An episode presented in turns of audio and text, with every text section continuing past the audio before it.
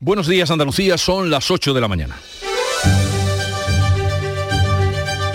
En Canal Sur Radio, La mañana de Andalucía con Jesús Vigorra.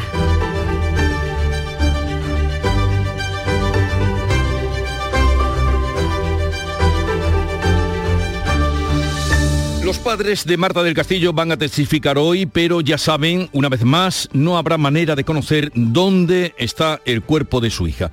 Ayer, en el juicio contra el Cuco y su madre, reconocieron estos que habían mentido y que sí que estuvo el Cuco en casa de Marta la noche del asesinato en 2009, pero la jueza no considera que Carcaño deba aclarar, eh, deba declarar, estaba previsto que lo hiciera en esta la semana que viene.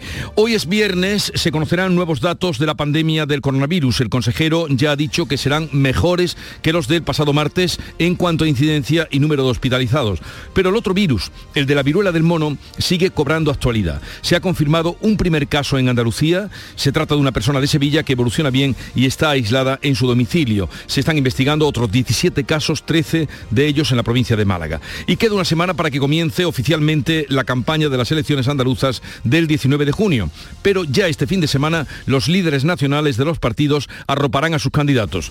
Pedro Sánchez, Alberto Núñez Feijó, Santiago Abascal y Alberto Garzón tienen previsto participar en varios actos de pre-campaña este fin de semana. La mañana de Andalucía. Social Energy. La revolución solar ha llegado a Andalucía para ofrecerte la información del tiempo. Hoy esperamos cielos despejados en Andalucía, viento de levante en el litoral mediterráneo y en Cádiz, viento que soplará fuerte con rachas ocasionalmente muy fuertes en el estrecho. Suben las temperaturas, una subida que va a ser localmente notable, que se va a dejar sentir en las máximas 35 grados, van a alcanzar hoy los termómetros en Sevilla y Córdoba, 32 en Granada, Huelva y Jaén, 29 de máxima en Cádiz y 26 en Málaga y Almería. Es el momento de ahorrar hasta un 70% en tu factura de luz. Este mes de mayo Social Energy presenta grandes descuentos en instalaciones premium en Face, con 25 años de garantía. Atrapa el sol con Social Energy y aprovecha las subvenciones. 955-441-111 o socialenergy.es. La revolución solar es Social Energy. Y como es habitual a esta hora de la mañana, vamos a conocer el estado de las carreteras andaluzas. Conectamos con la Dirección General de Tráfico. Nos atiende Lucía Andújar. Buenos días. Muy buenos días. Hasta ahora encontramos complicaciones en Sevilla, la 49 de entrada a la altura de Tomares. Y también está complicada la 7 en Andalucía, a la altura de Calo de Mijas, sentido Málaga capital. Por lo demás, circulación muy tranquila en el resto de red de carreteras andaluzas. No se registran más complicaciones, pero como siempre les insistimos, mucha precaución y no baje la guardia. Aunque creas que no ha tocado, no pierdas la ilusión.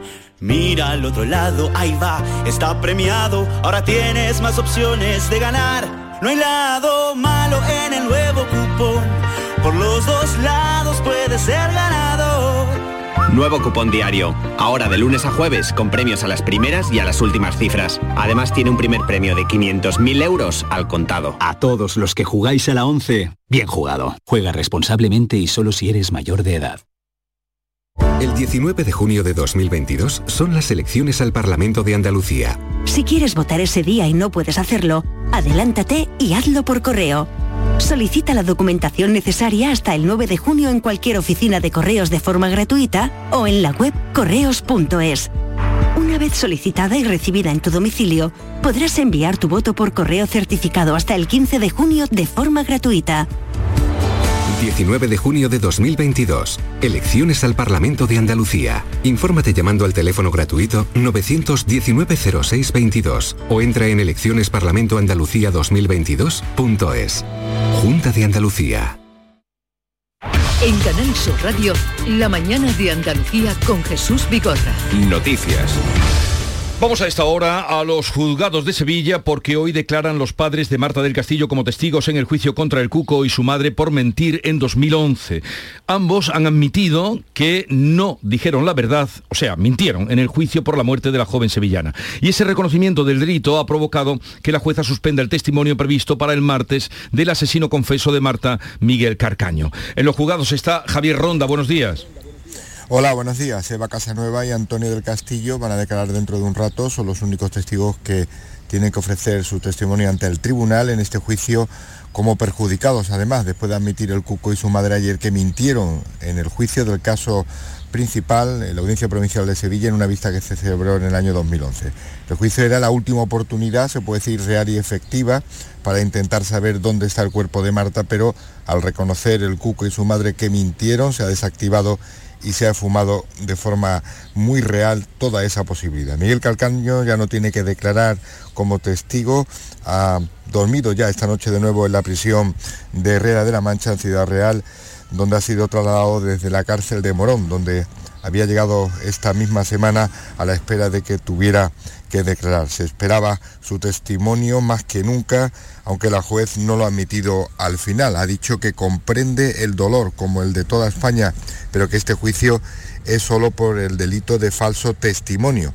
Ha quedado, por lo tanto, pendiente su declaración, que en una lucha titánica, una batalla judicial entre abogados de las defensas y de las acusaciones, finalmente pues no se admitía esta prueba. Así que hoy habrá una parte muy emocional cuando los padres de Marta del Castillo entren en la sala y vean sin ningún tipo de atuendo, de eh, braga ni de gorros las caras de el cuco y de la madre que no han declarado al reconocer los hechos. Lo mirarán, se sentarán, declararán y se marcharán. Pero quien ellos querían que estuviera, Miguel Carcaño, por si daba, ofrecía o admitía alguna nueva posibilidad de saber dónde está el cuerpo, eso va a pasar a la historia. No se va a volver a repetir esta situación. Era la última esperanza y es el último proceso judicial por el caso Marta del Castillo. Gracias, Javier Ronda. Más información de lo que vaya sucediendo a lo largo de los boletines informativos.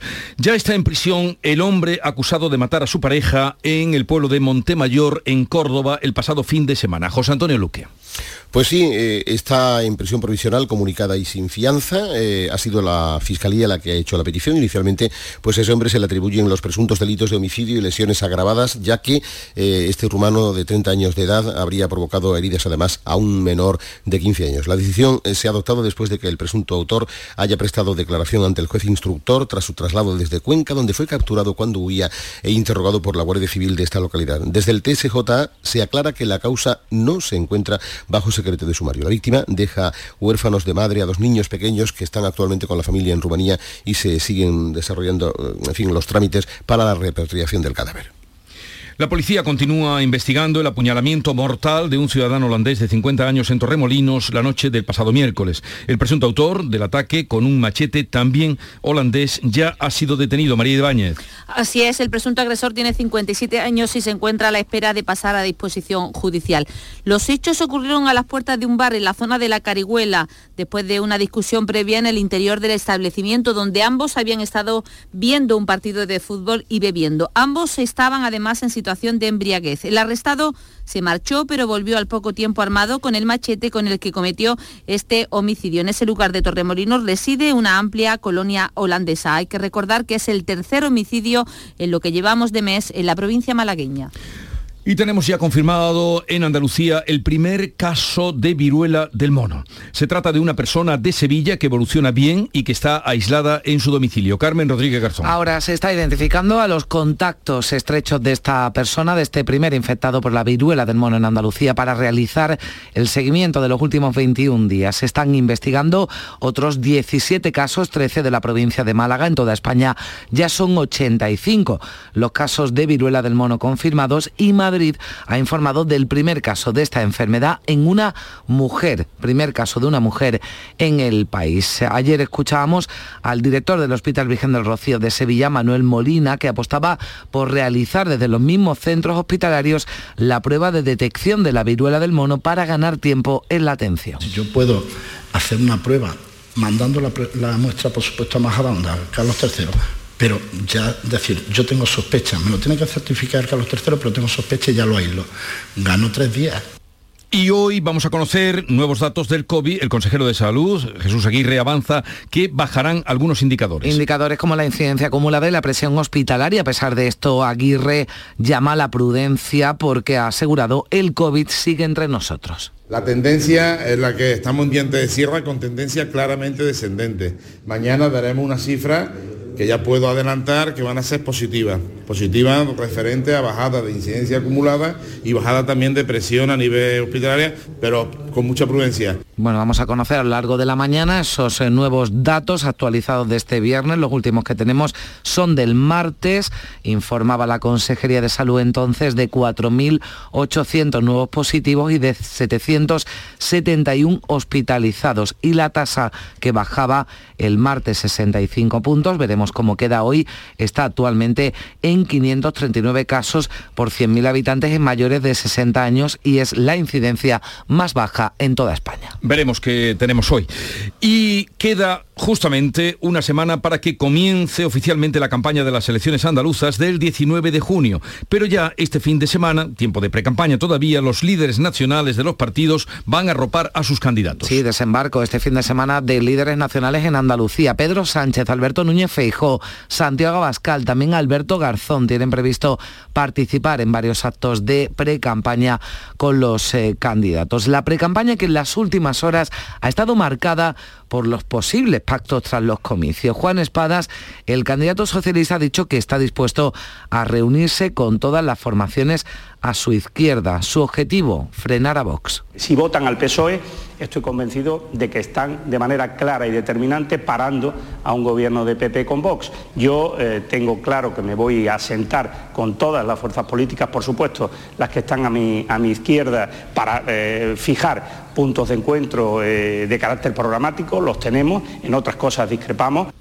Dice Juanma Moreno que él no se plantea pactos con nadie, es que el candidato del PP a la reelección está seguro de que va a obtener mayoría suficiente para gobernar en solitario. El único proyecto político que se presenta en estas elecciones con autonomía plena, con capacidad andalucista de defender los intereses de Andalucía sin injerencia, en este caso, de nadie de, la, de, de las direcciones nacionales en Madrid, es el nuestro. El único, no lo puede decir ninguno, ni el Partido Socialista, que es preso de Sánchez, ni Vox, que evidentemente eh, es una eh, decide la, las órdenes directamente desde Madrid. La candidata de Vox, Macarena Olona, ha situado a Juan Espadas como el candidato a batir en primera línea. La duda está, dicho, en saber si finalmente Juanma Moreno va a pactar con el candidato socialista tras las elecciones. A partir de ahí, el riesgo también real es si el candidato del Partido Popular se va a abrazar al Partido Socialista después del 19 de junio. Juanma Moreno, el candidato del Partido Popular, sería un vicepresidente extraordinario mío. Y va a tener su espacio y se va a sentir realizado y va a poder aportar esa experiencia de gestión que tiene. El candidato de Ciudadanos Juan Marín ha reprochado al gobierno de Sánchez que discrimine a Andalucía en el reparto de los fondos europeos. Ya lo veíamos venir, sabíamos que los criterios de distribución por renta per cápita, tasa de paro y población que había establecido Europa, el señor Sánchez no lo iba a respetar. Lo que no sabíamos es que era Vox el socio del señor Sánchez a la hora de que pudiera poner en marcha esa distribución de esos recursos con unos criterios totalmente distintos a los que la Unión Europea pues, establecido.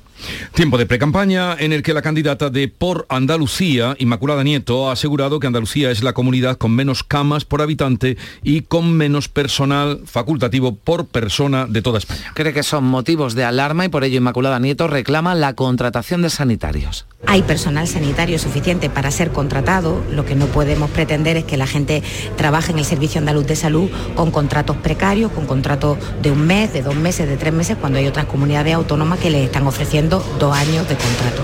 Teresa Rodríguez, la candidata de Adelante Andalucía, ha reclamado de nuevo la presidencia de, la presencia perdón, de su formación en los debates de televisión. Ha recurrido la decisión de la Junta Electoral que desestimó adelantarle la financiación para la campaña, pero lo que más le preocupa a Rodríguez es que esa presencia no esté garantizada en la televisión pública. Lo de la financiación lo hemos recurrido, pero no es tan importante, no contábamos con ese dinero, digamos, ¿no? Teníamos, habíamos iniciado una campaña de, fina, de, de financiación, de, de eh, cuestaciones, de gente que pudiera hacer donaciones, pero claro, una campaña austera con presencia en medio, porque confiamos mucho en la idea que presentamos a la elección, entonces lo que queremos es una oportunidad para poderla defender de la, junto con el resto de fuerzas políticas, de igual a igual, y poder confrontar ideas. Y sale adelante en el Congreso, salió la ley de seguridad sexual más conocida como la ley del solo si es sí, que pone el foco en el consentimiento expreso en las relaciones y acaba con la distinción entre abuso y agresión sexual. Ley orgánica de libertad sexual ha sido aprobada con 201 votos a favor, el rechazo de PP y Vox. El texto recoge también el acoso digital, el callejero, la sumisión química, castiga la difusión de imágenes de contenido sexual sin autorización. La ministra de Igualdad, Irene Montero, dice que España ya es más segura para las mujeres. La libertad sexual va a ser, por fin, un derecho en nuestro país y vamos a cambiar la violencia por la libertad y vamos a cambiar el miedo por el deseo. España es desde hoy un país más libre y un país más seguro. Las mayores críticas al texto llegan desde Vox. Carla Toscano ve en riesgo la presunción de inocencia. Con la inversión de la carga de la prueba, lo que ustedes están haciendo es apología de la mentira. Queda demostrado que hoy en España la violencia no tiene sexo, pero la impunidad sí. También la rechaza esta norma el PP, pero Marta González daba otros argumentos. La exposición de motivos habría que eliminarla prácticamente entera. En vez de un texto jurídico parece una soflama de un programa electoral de Unidas Podemos. Y también en el Congreso y en el día de ayer Pedro Sánchez anunciaba cambios en la ley que regula el Centro Nacional de Inteligencia CNI y la aprobación de una nueva ley de secretos oficiales. Lo hacía ese anuncio en la comparecencia en su comparecencia en el Congreso sobre el caso del espionaje Pegasus. El presidente ha repetido en numerosas ocasiones ha defendido la transparencia del gobierno al que sitúa fuera del espionaje. El gobierno no conoce, no decide sobre las decisiones operativas de los servicios de inteligencia. Eso, señorías, ha podido pasar en otro momento, con otro gobierno, como hemos visto, pero jamás ha pasado con este gobierno desde que yo soy presidente del gobierno y les garantizo que no pasará. El portavoz de Esquerra, Gabriel Rufián, le reprochaba que argumente el espionaje ilegal, dice que las cloacas del Estado siguen existiendo. ¿Usted es consciente de que hay una operación de un búnker, el búnker que siempre ha existido en el Estado profundo, que busca excitarnos a nosotros para desestabilizarles a ustedes. El líder del PP, Alberto Núñez Feijóo, calificaba de decepcionantes las explicaciones de Sánchez, lamenta que solo haya pretendido restaurar las relaciones con sus socios independentistas. El objetivo era intentar reconstruir sus alianzas con los independentistas. La intervención del presidente no puede ser más decepcionante. No se puede vivir de rodillas todos los días. Y el presidente del Gobierno de España no puede pedir disculpas por el funcionamiento legal y motivado de los servicios de inteligencia españoles. Todo esto ocurría en el día de ayer, en medio de una jornada intensa en el Congreso, donde quedó de manifiesto una nueva división entre los socios del gobierno de coalición. Unidas Podemos no ha votado a favor de la ley del audiovisual, que ha salido adelante gracias a la abstención del Partido Popular y Ciudadanos y con el voto en contra de Esquerra Republicana. Y todo esto ocurre porque el PSOE ha introducido una enmienda que afecta la definición del, de productor independiente y ha provocado el enfado de sus aliados parlamentarios. La polémica está en que abre la producción independiente a las grandes corporaciones. El sector que se ha manifestado a las puertas de la Cámara Baja considera que lo aboca a la ruina porque impulsa una mayor concentración de la industria la socialista Begoña Nasarre les ha lanzado este mensaje. La ley audiovisual multiplica por cinco, por cinco, la obligación que tienen las televisiones de financiar la producción audiovisual independiente. Ningún gobierno ha apoyado tanto al sector y no tengan duda que cuentan con el compromiso del Gobierno de España y el Gobierno socialista para seguir promoviendo nuevas reformas sobre sus principales reivindicaciones. Ante este giro, Esquerra Republicana ha votado en contra de un texto que había pactado con el Gobierno para asegurar un 6% de emisión en lenguas oficiales en las plataformas y una inversión de 15 millones de euros. El PP se ha abstenido, lo ha explicado, para evitar nuevos retrasos en la transposición de una normativa europea que podría conllevar penalizaciones de Bruselas. La audiencia de Zaragoza ha ordenado el archivo del caso contra la exministra de Exteriores, Arancha González Laya, por la entrada del líder del Polisario en abril de 2021. Según el auto, no cometió ningún delito al permitir la entrada de Brahim Gali para recibir tratamiento médico en Logroño por el COVID que padecía sin pasar controles de frontera y sin documentación. Determina la audiencia que fue un acto político de gobierno sin trascendencia en la vía penal. La jueza Mercedes Alaya presidirá el tribunal encargado del juicio por los pagos en clubes de alterne con dinero de la Fundación FAFE. Así lo ha acordado la audiencia de Sevilla. El juicio conjurado sentará en el banquillo al exdirector de la FAFE, Fernando Villén, y también a la exdirectora económica financiera, Ana Valls, por un presunto delito continuado de malversación de caudales públicos. El gasto estimado en prostíbulo fue superior a los 32.000 euros. Recordamos que Alaya fue la instructora inicial de la macrocausa de los expedientes de regulación de empleo fraudulento del caso de los seres. Las acusaciones y el Ministerio Fiscal solicitan penas de cárcel y fuertes indemnizaciones para los cuatro acusados de haber organizado una trama con el fin de involucrar al líder de Ecologistas en Acción, a Juan Clavero, en un delito de tráfico de drogas. La opinión pública y la inmensa mayoría de entidades políticas y sociales de Cádiz denunciaron que se trataba de una burda trampa para anular la participación del líder ecologista en la campaña por la apertura de caminos públicos en el Parque Natural Sierra de Grazalema. Clavero fue detenido en la localidad de Bosque en el verano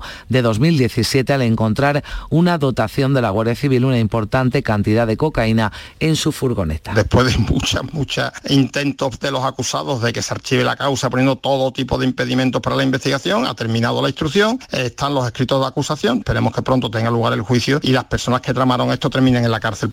Y desde luego tranquilidad para este hombre. Son las 8.21 minutos de la mañana. La mañana de Andalucía. Lo hago por tus abrazos, por nuestros paseos, los viajes y conciertos juntos, por tu sonrisa y por tus besos. Lo hago por seguir cuidándonos. Llevamos dos años luchando para frenar la COVID-19. Ahora más que nunca la responsabilidad es de todos. Actuemos con precaución y prudencia. Está en nuestra mano mantener todo lo construido. Junta de Andalucía. ¿Por qué Agua Sierra Cazorla es única? El equilibrio de su manantial es único, el más ligero en sodio la idónea para la tensión arterial, más rica en magnesio, calcio y bicarbonato. Y ahora agua Sierra Cazorla con los refrescos saludables de verdad, sin azúcar y sin gas, más naranja y limón. Agua Sierra Cazorla, la única en calidad certificada. Buenos días. En el sorteo del cupón diario celebrado ayer, el número premiado ha sido 74.621 74621. Serie 2626. Hoy, como cada día, hay un vendedor muy cerca de ti repartiendo ilusión.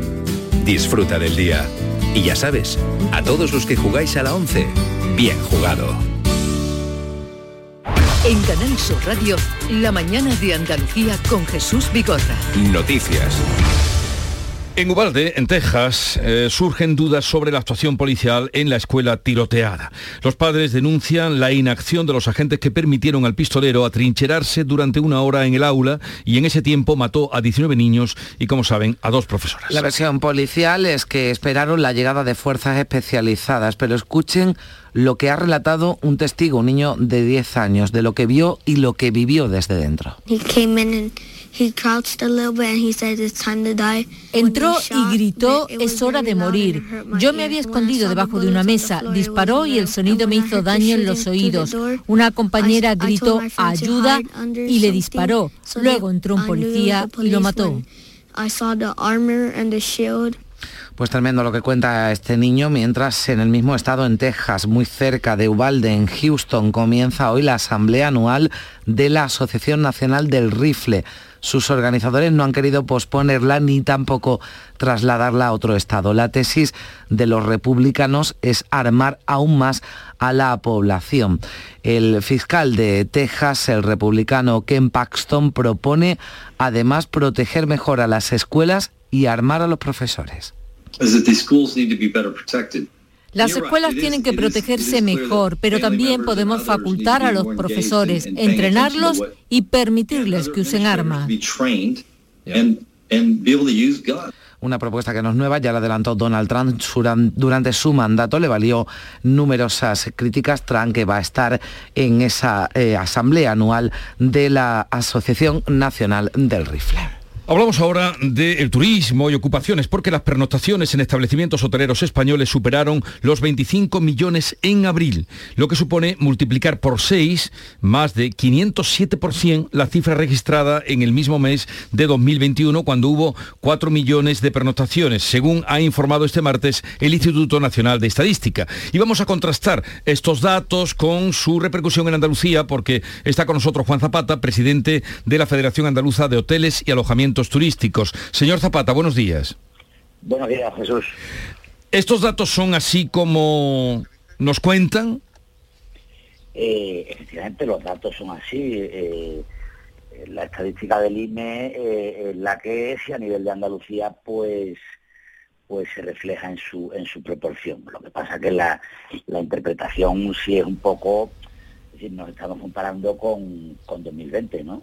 entonces decir que hemos mejorado en seis veces los datos del año anterior, pues tenemos que ponerlos en contexto, ¿no? Es que en el año 2020 eh, seguíamos con limitaciones importantes a la movilidad, seguíamos con una actividad, digamos, reducida al, mínimo, con lo cual eh, la comparación pues no es del todo, es decir, representativa o, o, que nos diga nada, nada, nada real, ¿no? Es decir, yo entiendo que la comparativa la tendríamos que hacer con, con el último año, entre comillas, de normalidad, que sería 2019, eh, y en ese caso, evidentemente, la estadística es la misma, las cifras son las mismas, pero en ese caso estamos todavía un poquito por debajo en pernoctaciones, estamos eh, alrededor de un 9% por debajo que en, que en la etapa pre-COVID, en 2019, con lo cual, bueno, pues la conclusión es que estamos en el camino, que estamos recuperándonos, pero pero bueno, que todavía no hemos llegado a niveles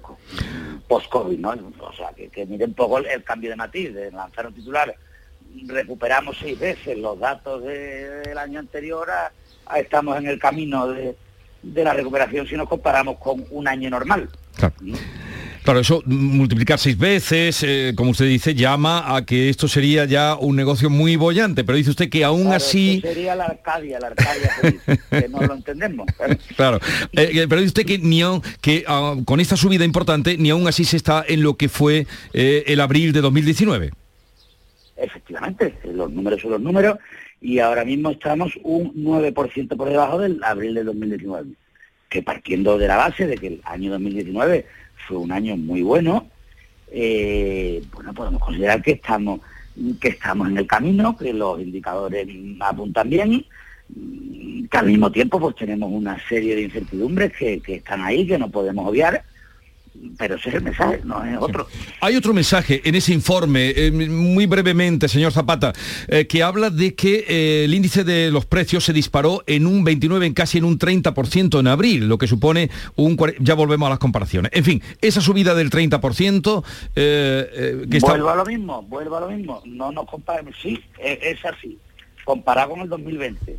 Entonces hay que poner en contexto cómo estábamos en abril del 2020 entonces, claro, pues es que los precios de abril del 2020, las ocupaciones de abril del 2020 no son significativas de nada, señores, estábamos en una pandemia con un cierre administrativo, justificado evidentemente por la medida sanitaria, mm, que impidía la movilidad, que entonces pues, pues, que los precios no son reflejo de nada, y de que estamos hablando en abril del 2020 Mm, pues eso, en Andalucía 4 millones de, de pernoctaciones contra 500.000.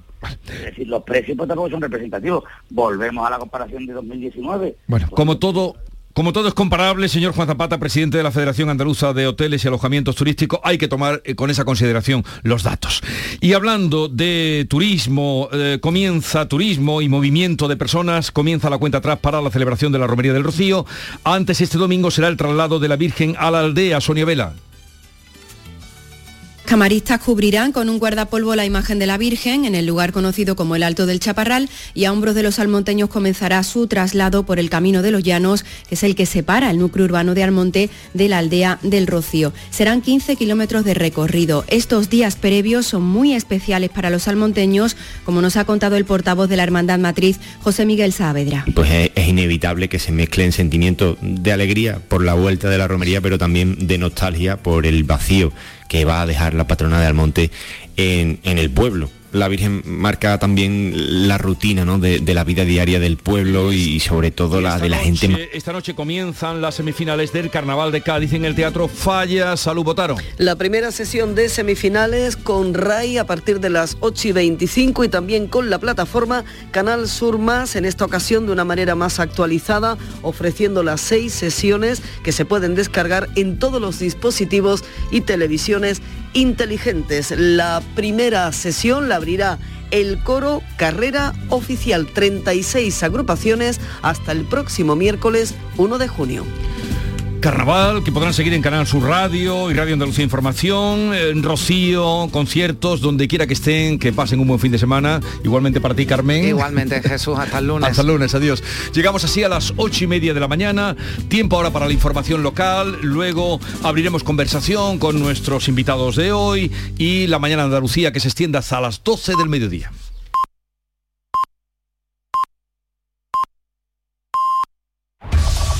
En la mañana de Andalucía de Canal Sur Radio, las noticias de Sevilla. Con Pilar González. Hola, buenos días. Hay retenciones en la entrada a Sevilla hasta ahora por la A49 de 3 kilómetros, uno por el patrocinio y dos en el nudo de la gota de leche, sentido Ronda Urbana Norte, donde el tráfico es intenso. También es intenso en la entrada a la ciudad por el Alamillo, Avenida Juan Pablo II y Puente de las Delicias, Avenida de la Paz y por la Avenida de María Luisa hacia Marineros Voluntarios. Toma hoy las riendas de tu futuro energético. Sonen Battery, líder europeo en acumulación solar fotovoltaica para hogares y empresas, patrocina este espacio. Tenemos el cielo despejado, viento de levante más intenso en la Sierra Sur y las temperaturas siguen subiendo. La máxima prevista es de 34 grados en Écija y Morón y 35 en Lebrija y en Sevilla. A esta hora 19 grados en la capital. Automóviles Berrocar, más de mil coches de todas las marcas y modelos. La mejor garantía del mercado, inmejorable financiación, sin sorpresas de última hora y con total transparencia para que la compra de tu nuevo coche sea una decisión inteligente. 50 concesionarios Berrocar y más de 700 talleres concertados en territorio nacional. Entrega a domicilio totalmente gratis. GrupoBerrocar.com Esta mañana declaran los padres de Marta del Castillo en la segunda sesión del juicio contra el Cuco y su madre. Ambos han reconocido que mintieron y 13 años después, Francisco Javier García dice que estuvo la noche y en el lugar del crimen en la calle León 13. En la audiencia de Sevilla, en esta segunda sesión que comenzará en breve, está Javier Ronda. Buenos días. Buenos días, segunda y última sesión. Eva Casanova y Antonio del Castillo son los únicos testigos que van a declarar en este juicio después de reconocer ayer el Cuque y su madre que mintieron. El juicio era la última oportunidad real para la familia para intentar saber dónde está el cuerpo, pero la juez dice que no se puede repetir un nuevo juicio, que comprende el dolor de la familia, pero que en ningún caso se puede admitir este tipo de pruebas. Así que Carcaño esta noche ha vuelto a dormir en la cárcel Herrera de la Mancha en Ciudad Real, donde cumple la condena. Había sido trasladado el martes hasta la prisión de Morón y estaba preparado que declarara el próximo martes. Hoy habrá cruce de miradas en una sala pequeña de los padres de Marta. Enfrente estarán el Cuco y su madre. El abogado del Cuco ha insistido en que su defendido desconoce dónde está el cadáver de Marta del Castillo. A ver, una cosa es que haya podido encubrir una muerte, pero puede que no sepa efectivamente dónde está el cuerpo. Bien porque no lo acompañó a la hora de deshacerse del cuerpo, o bien porque hayan cambiado ese cuerpo de sitio. Pero yo tengo la convicción de que no sabe dónde está, dónde está el cuerpo. El juicio quedará visto para sentencia hoy. La Consejería de Salud ha confirmado en Sevilla el primer caso positivo de viruela del mono en Andalucía. Evoluciona favorablemente y está aislado en su casa. Se están identificando los contactos estrechos para hacerles un seguimiento durante 21 días, durante 21 días, sí, desde la exposición. Hay un segundo caso en estudio en nuestra provincia y se están esperando los resultados definitivos que analiza el Instituto Carlos III de Madrid. El director del Hospital Virgen del Rocío, Manuel Molina, considera que sería importante que los centros hospitalarios pudieran realizar esa prueba para ganar así tiempo en la atención. Si yo puedo hacer una prueba mandando la, la muestra, por supuesto, a Majadahonda, Carlos III, pero ya decir, yo tengo sospecha, me lo tiene que certificar Carlos III, pero tengo sospecha y ya lo aíslo. Gano tres días. Y comienza la cuenta atrás para la celebración de la Romería del Rocío para garantizar la seguridad de todos los peregrinos. Desde el Plan Romero se han entregado ya desfibriladores y equipos de extinción de incendios a las hermandades rocieras que peregrinan por los caminos de Sevilla. Iberfurgo. El alquiler de furgonetas con una nueva y variada flota de vehículos industriales en Sevilla les ofrece la información deportiva. Nuria Gaciño, buenos días. Buenos días. Primera salida en el Sevilla que ha cerrado el traspaso de Diego Carlos. El central brasileño se marcha finalmente a Aston Villa para las tres próximas temporadas, aunque no han trascendido las cifras de la operación. Según algunos medios británicos, el montante rondaría los 31 millones de euros. El que también está cerca de marcharse a la Premier es Koundé, por quien suspira el Chelsea, así que el Sevilla tendrá que buscar ahora al menos dos centrales. Y ya hay fechas para la Supercopa de España que disputará el Betis en Arabia Saudí. La semifinal ante el Barcelona será el 11 o el 12 de enero, la final el día 15. ¡Guau! ¡Vaya furgoneta! La he alquilado en Iberfurgo. Está súper nueva. No parece de alquiler. Ya, en Iberfurgo disponen de una flota en perfecto estado y te ofrecen presupuestos a medida. En Iberfurgo somos expertos en alquiler de furgonetas de carga, pasajeros y carrozados. Visítanos en iberfurgo.com o en Sevilla en el Polígono Industrial Parsi. Les contamos que la policía ha detenido en Corea del Río a un joven de 24 años por robar en un salón de juegos, iba armado, y en Écija a un hombre que ocultaba en su vehículo 200 kilos de tabaco de contrabando. A esta hora tenemos 15 grados en Estepa, 18 en Viso del Alcor, también en Gelbes, 19 grados en Sevilla.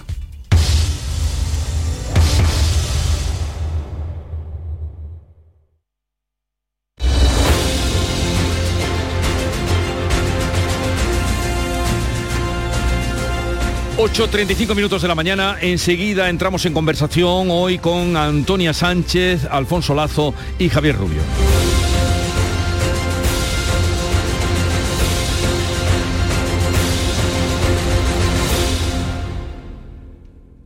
Cambiar el mundo. Cambiar lo que haces y cómo lo haces. Dar una segunda vida a las cosas.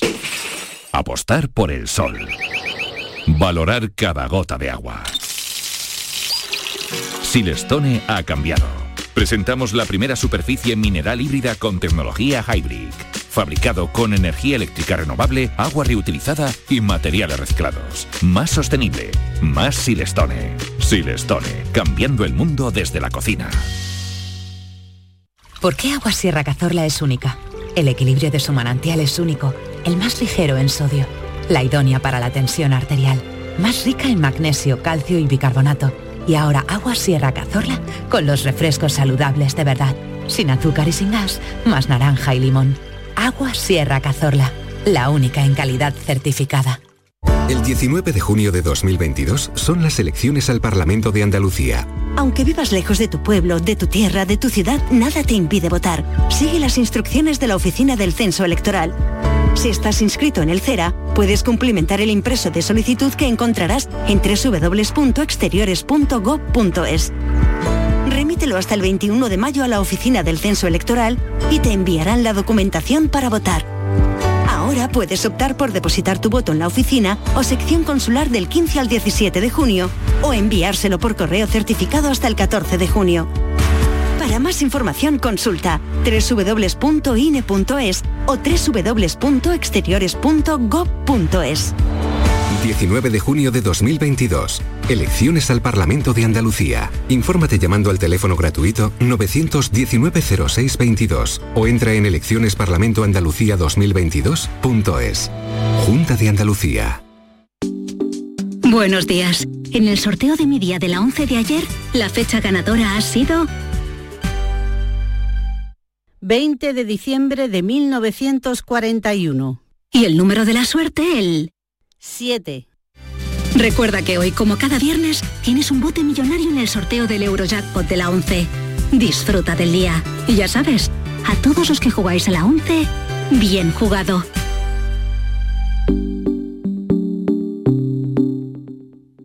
Andalucía es un paraíso en la tierra, un clima envidiable, una cultura milenaria, un interior enorme y riquísimo en paisajes y monumentos, con unos profesionales del turismo de referencia y una gastronomía que te va a enamorar. Destino Andalucía.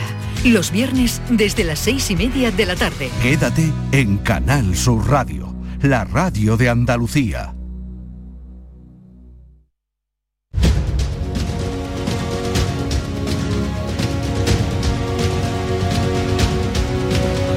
En Canal Sur Radio, la mañana de Andalucía con Jesús Vigorra.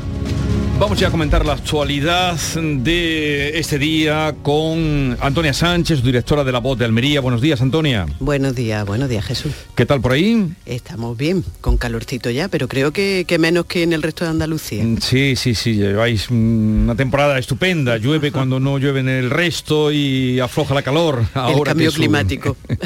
También está con nosotros Alfonso Lazo, al que hace ya un tiempo que no veo. Alfonso Lazo, buenos días. Hola, buenos días, Jesús. Mm, Sí, te veo bien. Y yo te he encontrado a ti más joven, ya te lo dije, te lo dije al entrar, ¿eh? Muchas gracias. Yo también te encuentro a ti Bueno. estupendamente. Todo bien, ¿no? Bien, bien, bien. Eh, te comentaba antes que ayer tuve aquí a una señora de 100 años, bueno, a punto de cumplirlos, con una memoria, qué memoria, Alfonso. Mm. Y me dijo, y sin, y, y sin haber pillado el COVID, que es lo mismo que tú me has dicho. Sí, que- efectivamente, yo me he librado, no sé por qué, hasta ahora.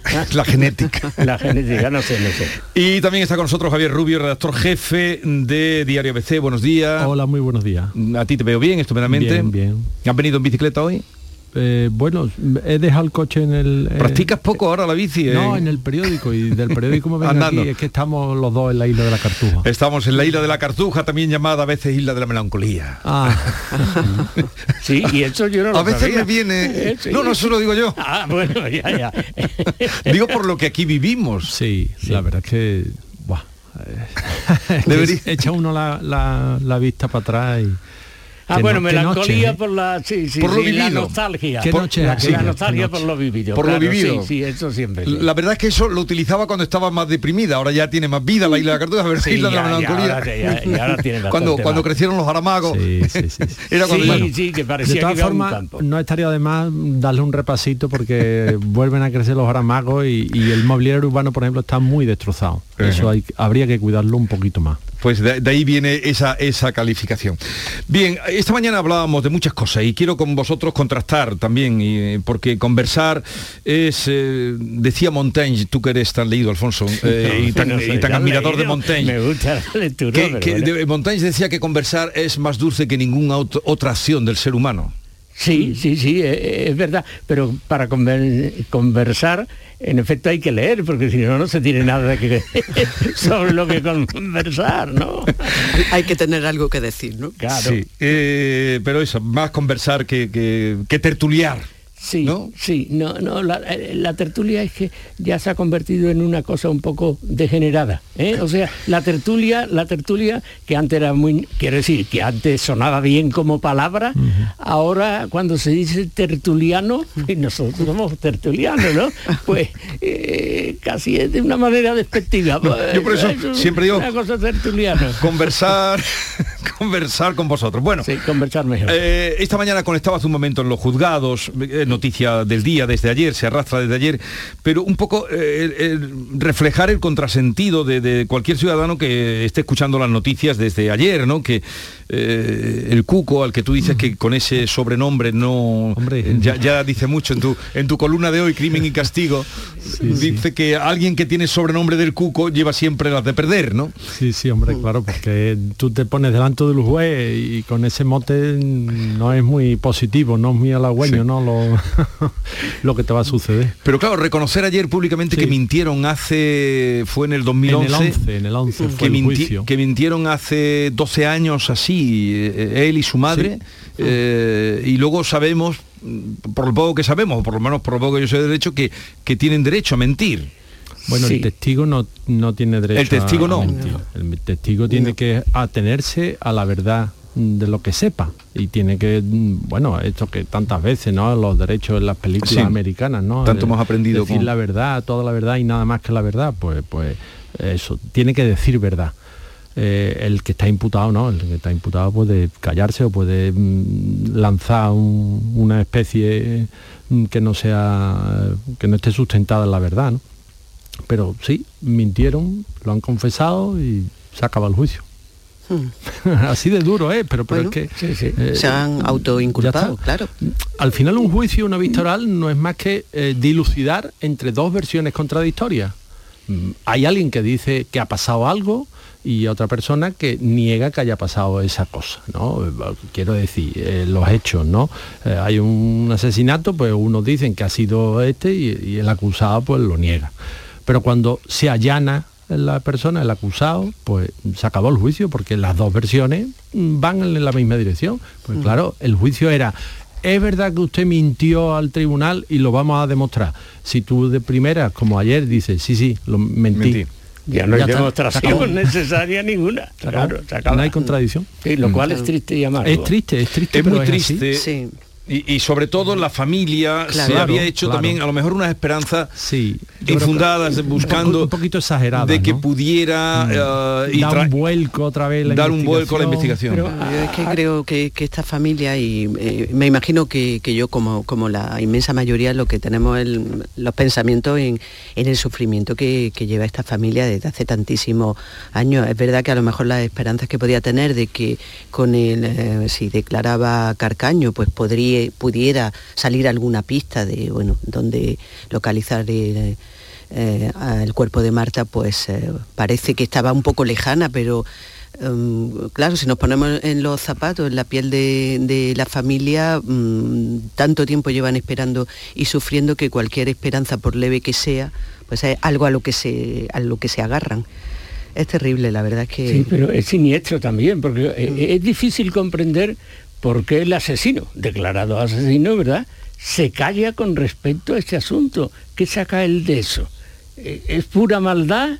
Eh, ¿Tiene todavía algo o probablemente no lo sepa. ¿Eh? O probablemente no lo sepa. O probablemente no y lo alguien se deshizo del cuerpo, no sabemos quién es ese alguien, la familia apunta en una dirección, pero claro, si no lo dice... Sí, claro, es terrible, ¿no? Es, terrible. Pero ¿por qué ha mentido tantas veces? Es decir, tú dices, no lo sabe. Puede ser, puede ser que no lo sepa, pero porque ha ido mintiendo sucesivamente, ¿no? Y abriendo expectativas. Ahí hay una maldad. pero eh, además... Al final Carcaño ha dicho tantas versiones en las declaraciones policiales, antes de, pasar a disposición judicial, durante la instrucción, incluso la vista, incluso después, ¿no? Porque vino una vez de, la cárcel y tal, lo llevaron a Zaragoza, que iban a hacer allí una eh, cosa de hipnotismo y tal. Entonces son tantas las versiones que ya mm, ha perdido toda credibilidad, ¿no? Bueno, por supuesto, credibilidad ninguna, ¿no? Mm. En fin, eh, larga mm, eh, incertidumbre y, agonía también, de, alguna manera, de esta gente que no va a saber dónde, dónde está el cuerpo. no lo van a saber nunca, a menos que se produzca Pero tan jóvenes tan jóvenes y tan y tan malvados y tan malvados pero, también no no malvados no malvados hijos de la gran China pero como decía Chano Lobato cuando que era tan fino cuando estaba aquí conmigo de la gran China. Pero pero mm, para escaparse de que no los hayan pillado en algún receso muchas veces sí se los han pillado pero digo para, para poder esclarecer eh, realmente no no no no yo es que creo que y haber vuelto locos a todo el mundo. dice no no lo sabe pero no es eso yo es que creo que no quiere lo sepa o no lo sepa no quiere resolver ese asunto de ninguna manera. El por qué pues, es difícil de comprender, yo no lo comprendo. Sí, es difícil. es que realmente mm, es muy difícil de, intentar imaginar por qué las razones profundas por las que esto no, bueno, pues eso no, no, no dicen el por qué. Em, quizás es que em, o, que no lo saben, bueno, puede ser. Yo tampoco lo termino de, me lo termino de, ver por ahí, ¿no? Em, o quizá es que una realidad tan, tan sumamente siniestra y retorcida que, bueno, pues lo mantienen eh, bajo ese secreto un poco de, grupo, ¿no? De quienes participaran ahí. Eh, no lo sé, yo creo que a la inmensa mayoría se nos, se nos escapa eh, en las posibles eh, razones que, puedan tener. Bueno, hoy, hoy será una jornada muy triste viendo a los padres una vez más en su desazón y desesperación. y el pobre abuelo allí, en fin, ya que les voy a contar lo que ustedes van, van a vivir y van a ver. Bien, eh, ayer vamos ahora al Congreso de los Diputados, luego hablaremos también de la campaña, a ver cómo la percibís. Gran desembarco este fin de semana, ¿eh? Sí, sí. ¿A qué mitin vas a ir, Alfonso? Este ya cumplí mi cuota hace muchísimos años. No, no, cumplí ¿Desde cuándo no vas a un mitin?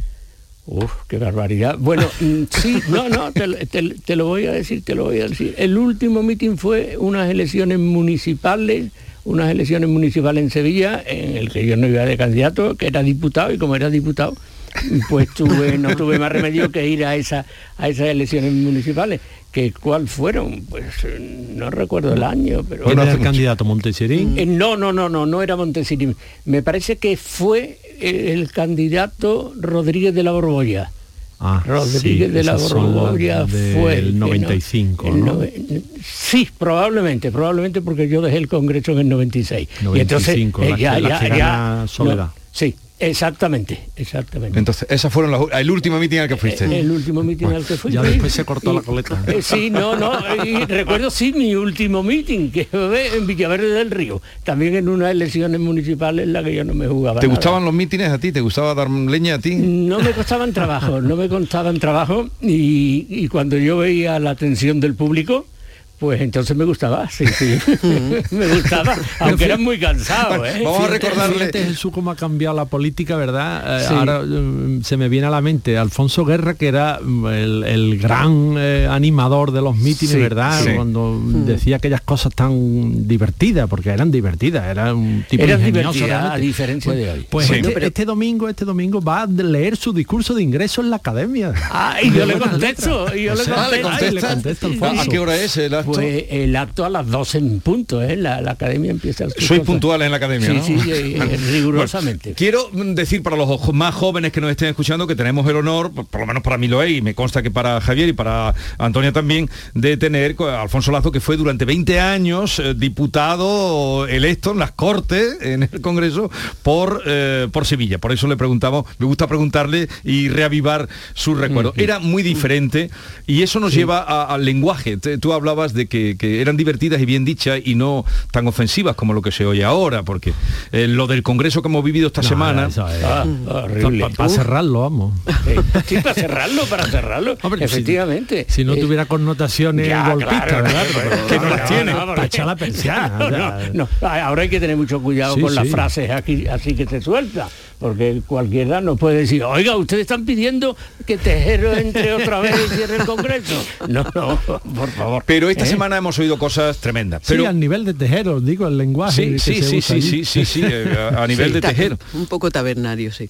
por Y ayer, y ayer también, ayer también mm, parecía el debate de la testosterona en, el, Sí. en el Congreso ayer, con dos leyes que van camino ya del Senado, una, la ley del el sí es sí, que es la Sí, ley de libertad sexual, que me gustaría también que os parece la idea de esta ley tan polémica o que ha suscitado tanta eh, controversia también, que eh, un poco nació al hilo de la violación grupal de los Sanfermines del año 2016 y que trata de distinguir entre abuso y agresión sexual, tipifica el acoso callejero, obliga a los menores eh, condenados a recibir educación sexual. En fin, mm, la ley todavía yo sé que no la conocéis en toda su extensión, pero ¿qué os parece?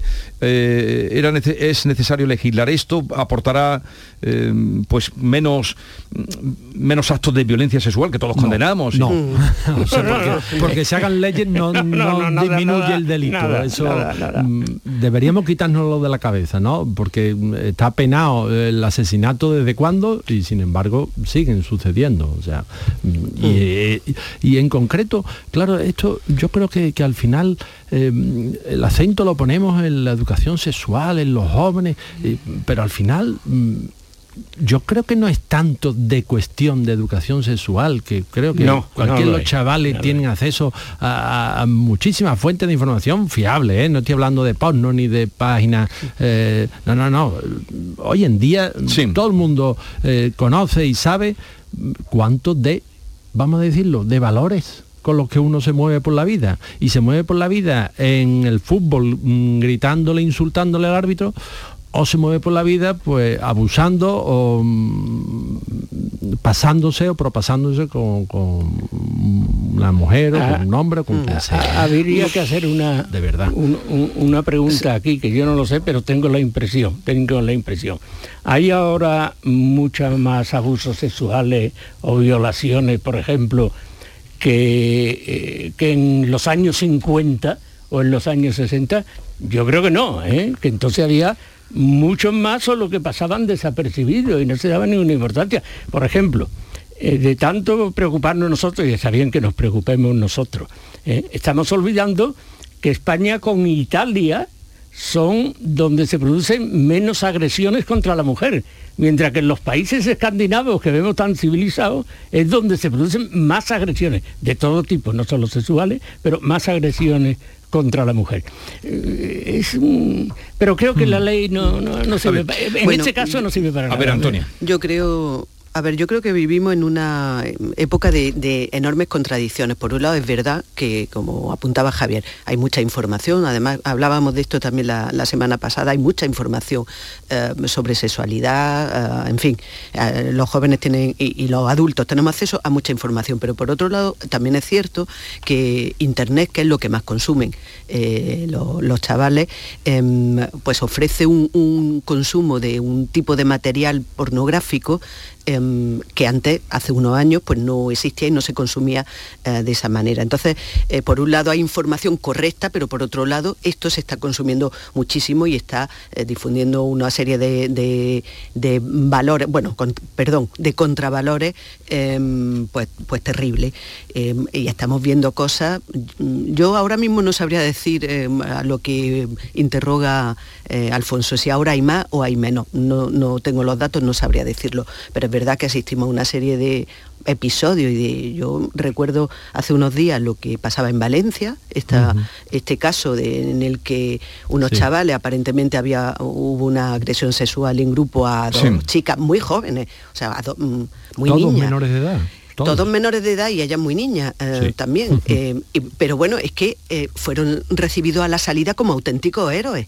Y esto pasó también con los de la manada. Entonces, mm, y, ya hablando de, de la pregunta de si la ley es necesaria o no es necesaria, eh, legislar no te, no te garantiza que vaya a haber menos delitos, eso por supuesto.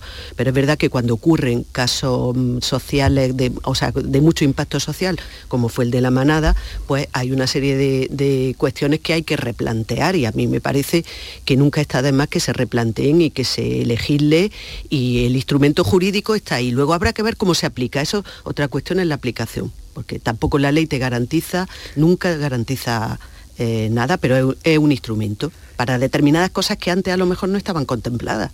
Sí, es verdad, es verdad. O sea, hay eh, esa distinción que antes existía entre eh, violación o abuso, y la agresión, pues sí. era absurda la distinción, ¿no? Es decir, si la mujer no quiere una relación sexual, pues siempre es lo mismo, no quiere, da igual hasta dónde se ha llegado, es una cosa eh, casi casi supersticiosa. Lo fundamental es que la, la mujer pues no quiere y ya está. Entonces, bueno, pues está bien el sí, el sí.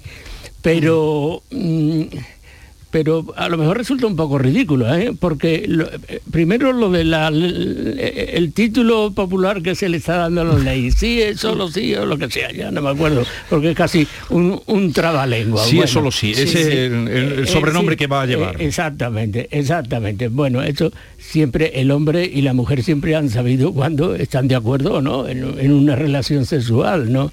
Para eso no hace falta, no hace falta una ley. Segundo, no es que claro, la ley siempre es mejor que exista, ¿eh? es mejor que exista, pero son leyes que, que no tienen trascendencia, que no va, creo que no va a cambiar nada, ¿eh? creo que no va a cambiar nada en este sentido, sino estas son cosas muy antiguas, son, son tipos de sociedades y es muy difícil. Bueno, la civilización avanza, la civilización progresa, estas cosas terminarán alguna vez, supongo. Pero Bueno, no- yo, no creo que sea con lo que está diciendo Alfonso, mm, yo creo que sí va a cambiar algo y es que va a llevar a los tribunales muchos comportamientos, muchas actitudes que hoy en día pues mm, simplemente merecían el reproche Pero- social, ¿no? Sí, pero cuidado, cuidado. Pero claro, al judicializarlo esto, pues mm, va a incrementar los litigios. Vamos, ¿qué claro, pasa con un piropo? Ha desaparecido lo, lo propio de los piropos del Claro, pueblo pero- primitivo. pero porque ha Pero ¿qué decaído, el? ¿Es un delito un claro. piropo? Pues depende del piropo y depende Sí, de las circunstancias. depende muchísimo del Ya- piropo. ya- sí. Exactamente.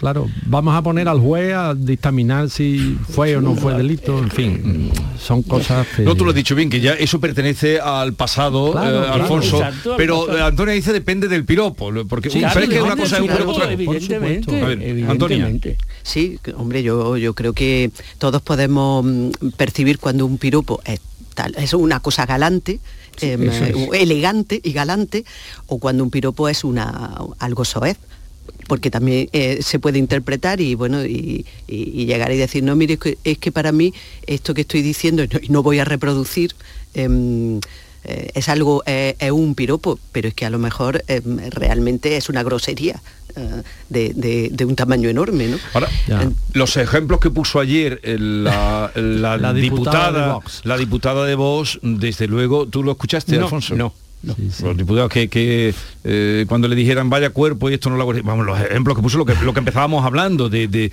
más bajo no se puede caer ya en el pus parlé que se decía, ¿no? Eh, eh, y peor, Alfonso, no, no voy a reproducir lo que lo diga ella, van ustedes y lo buscan. Pero qué manera de hablar, ¿no? Tremendo, era una cosa, era vulgar. vulgar. Sí, sí, eso, tabernario. Tabernario, tabernario. Y otra ley de la que hablaremos ahora, que tampoco yo sé que no tenéis que conocerla, pero sí lo que se dio, la, contradicción que se dio en la ley de audiovisual. Eh, es incluso más complicada que la ley de la libertad sexual. Mm. Y se salió por la tangente otra vez Sí, Pedro bueno, Sánchez. Bueno, siempre, siempre. el gran Houdini. Eh, eh, sí, sí, sí, tiene, tiene una gran habilidad, ¿eh? tiene una gran habilidad cuando no quiere contestar a, una cosa. Lo que pasa es que si se repite mucho, entonces la gente dice, vaya cara dura, ¿no? O sea, en todo pero ayer sacó esta ley y además se le han puesto en contra los del cine, que están en pie de guerra contra él. sí, eso, Ahora llegamos a las llegamos ahora a las 9 de la mañana.